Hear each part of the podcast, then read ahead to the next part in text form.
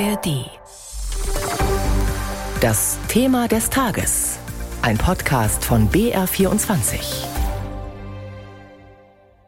Mit Oliver Fritzl. Bundeskanzler Scholz reist heute nach Brüssel und gleich als erstes ist dort ein Treffen mit den Westbalkanstaaten geplant. Westbalkan, so nennen sie in Brüssel die Länder in Südosteuropa, die mal gemeinsam Jugoslawien waren, die aber, anders als Kroatien und Slowenien, bislang keine Mitglieder der EU sind. Darunter auch Serbien, Beitrittskandidat seit elf Jahren, und der de facto Staat Kosovo. Das Kosovo hatte sich 2008 von Serbien unabhängig erklärt, aber Serbien und etliche Länder selbst in der EU wie Griechenland, Spanien, Rumänien und die Slowakei erkennen das unabhängige Kosovo bislang nicht an. Die NATO ist mit tausenden Soldaten in Kosovo präsent, um den fragilen Staat zu schützen. Und nach einem Überfall eines serbischen Nationalistenkommandos auf ein Kloster nahe der serbischen Grenze im September will die NATO ihre Präsenz verstärken. Unser Wien-Korrespondent Wolfgang Fichtel hat das Kosovo besucht und dort auch die serbische Minderheit getroffen, die eisern an ihrer Lesart festhält, dass das Kosovo gar kein Staat sei, sondern einfach eine serbische Region, wie früher. Wir sind im Niemandsland, sagt Vetron Czoni, Oberstleutnant der Kosovo-Polizei. Aber er sagt es, als wäre das jetzt vorbei. Endlich vorbei, hier in Nord-Mitrovica, im Norden Kosovos. North of Kosovo was like part of no one. No law, no nothing. Kein Gesetz, nichts, jedenfalls nicht das Gesetz, das er vertritt. Das Gesetz des noch jungen Staates Kosovo. Der Oberstleutnant ist nur der Vize der Polizei hier in Nordmitrovica, weil er Kosovo-Albaner ist, wie die große Mehrheit im Kosovo. Aber kein Serbe, wie die Mehrheit hier im Norden des Kosovo. Er ist trotzdem die Nummer eins der Polizei hier, wie er selbstbewusst sagt, weil die Chefstelle nicht besetzt ist wie viele Chefstellen in Polizei und Verwaltung hier im Norden Kosovos, weil alle Serben auf diesen Posten zurückgetreten sind. Aus Protest gegen die Regierung des Kosovo. Oder weil Belgrad mal wieder auf den Panikknopf gedrückt hat, wie der Polizeichef mutmaßt. I think that Serbia has the panic button.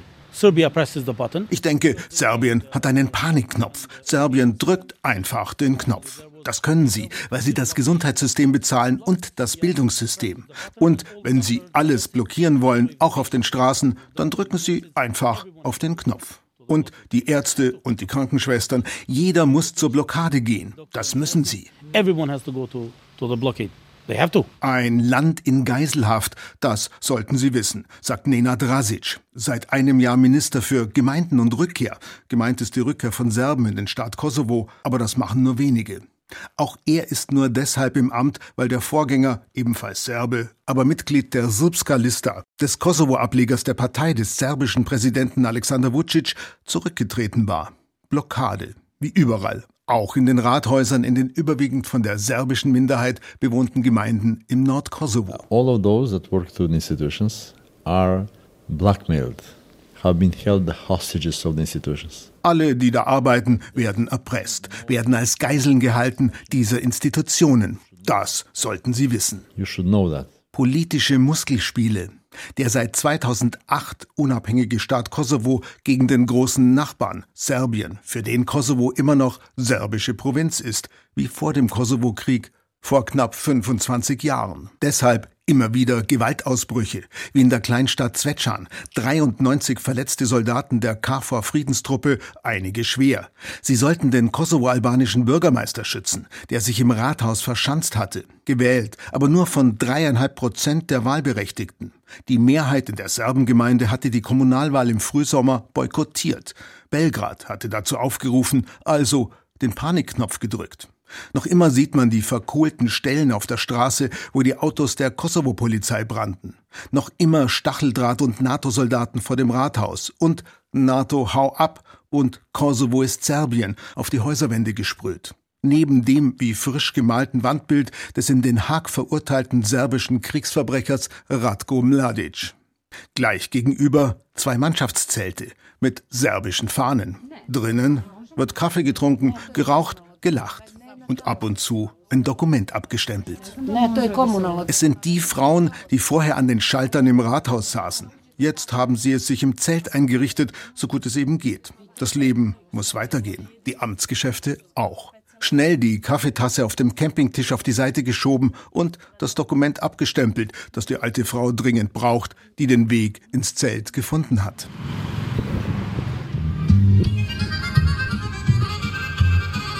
Zurück in die Hauptstadt Pristina.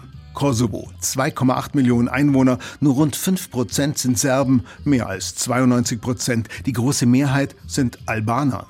Aktuell gerungen wird, auch auf den diversen Westbalkan-Gipfeltreffen, um einen serbischen Gemeindeverband, kommunale Selbstverwaltung der überwiegend von Serben bewohnten Gemeinden. Die ist den Serben verbindlich zugestanden von einer Vorgängerregierung in Pristina. Kosovos aktuell regierender Ministerpräsident Albin Kurti aber fürchtet einen serbischen Staat im Staate Kosovo und blockiert. Für Belgrad geht es um elementare Minderheitenrechte. Aber welche? In Gračanica, fast schon ein Vorort der boomenden Hauptstadt Pristina und auch eine Serbengemeinde, 80 Prozent die serbische Mehrheit dort, hier schütteln die Menschen den Kopf bei diesem Thema. Irgendwie sind sie die ständigen Eskalationen leid, wie Snječana Bogdanovic. Wir treffen die junge Frau und ihre Tochter zufällig vor dem serbisch-orthodoxen Kloster in Gračanica. UNESCO-Weltkulturerbe. 700 Jahre bewegte serbische Geschichte.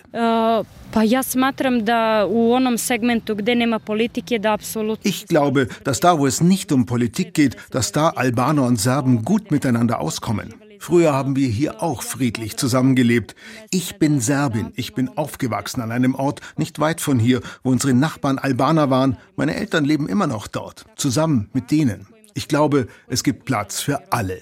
Nur die Politik darf nicht diese Sachen machen, die sie macht.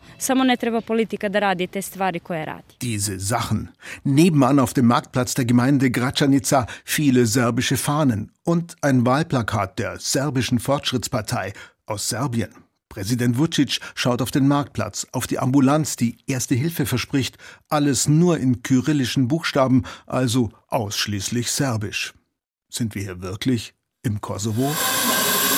Achte Klasse, die Schule in Gračanica. Lazar Sivic, der junge, nette Erdkundelehrer, erklärt die Balkanlandkarte. Hier ist unsere südliche Provinz Kosovo und Metochien. Hier ist Zentralserbien. Aber da unten, und er zeigt auf Kosovo, das ist unsere Provinz, in der wir sind. Kosovo und Metochien. So steht es in der serbischen Verfassung, die den unabhängigen Staat Kosovo ignoriert. Aber wir sind gerade an einer Schule im Kosovo. Sicher ist das eine ganz alte Landkarte. Aber Lehrer Sivic schüttelt schnell den Kopf. Das ist die neueste Karte der Republik Serbien. Und natürlich ist Kosovo auf dieser Karte Teil der Republik Serbien, kulturell und historisch wie ja auch unsere Klöster und die Kulturdenkmäler aus dem Mittelalter beweisen.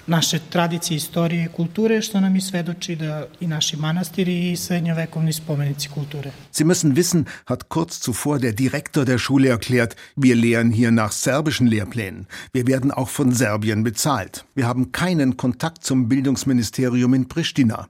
Belgrad zahlt und schafft an. Wir unterrichten in Serbisch, die Schüler können Englisch lernen und Russisch. Leider kein Albanisch, das 90 Prozent der Menschen im Kosovo sprechen. Es gibt keine Albanischlehrer an der serbischen Schule. Also bleibt alles, wie es war, auch an den Schulen, mitten im Kosovo. Wolfgang Fichtel mit einer Reportage aus dem unabhängigen und doch abhängigen Kosovo. Große Momente, die die Welt verändert haben. Aber auch das Alltagsleben der Menschen früher. In Alles Geschichte, History von Radiowissen nehmen wir Sie mit auf spannende Zeitreisen. Wir erleben, wie das Gestern mit dem Heute zusammenhängt. Und vor allem erzählen wir einfach gute Geschichten. Von der Wiedervereinigung bis zum Ende der Sklaverei. Vom Fräulein vom Amt bis zur Erfindung der Ferien. Auch Robin Hood sind wir auf der Spur. Hat es den Rächer der Armen wirklich gegeben? Und unser Podcast reist noch weiter zurück in die Vergangenheit, bis zu den Pyramiden und zum Löwenmenschen der Steinzeit. Alles Geschichte, der History Podcast von Radio Wissen. Alle Folgen finden Sie in der App der ARD Audiothek und überall, wo es Podcasts gibt.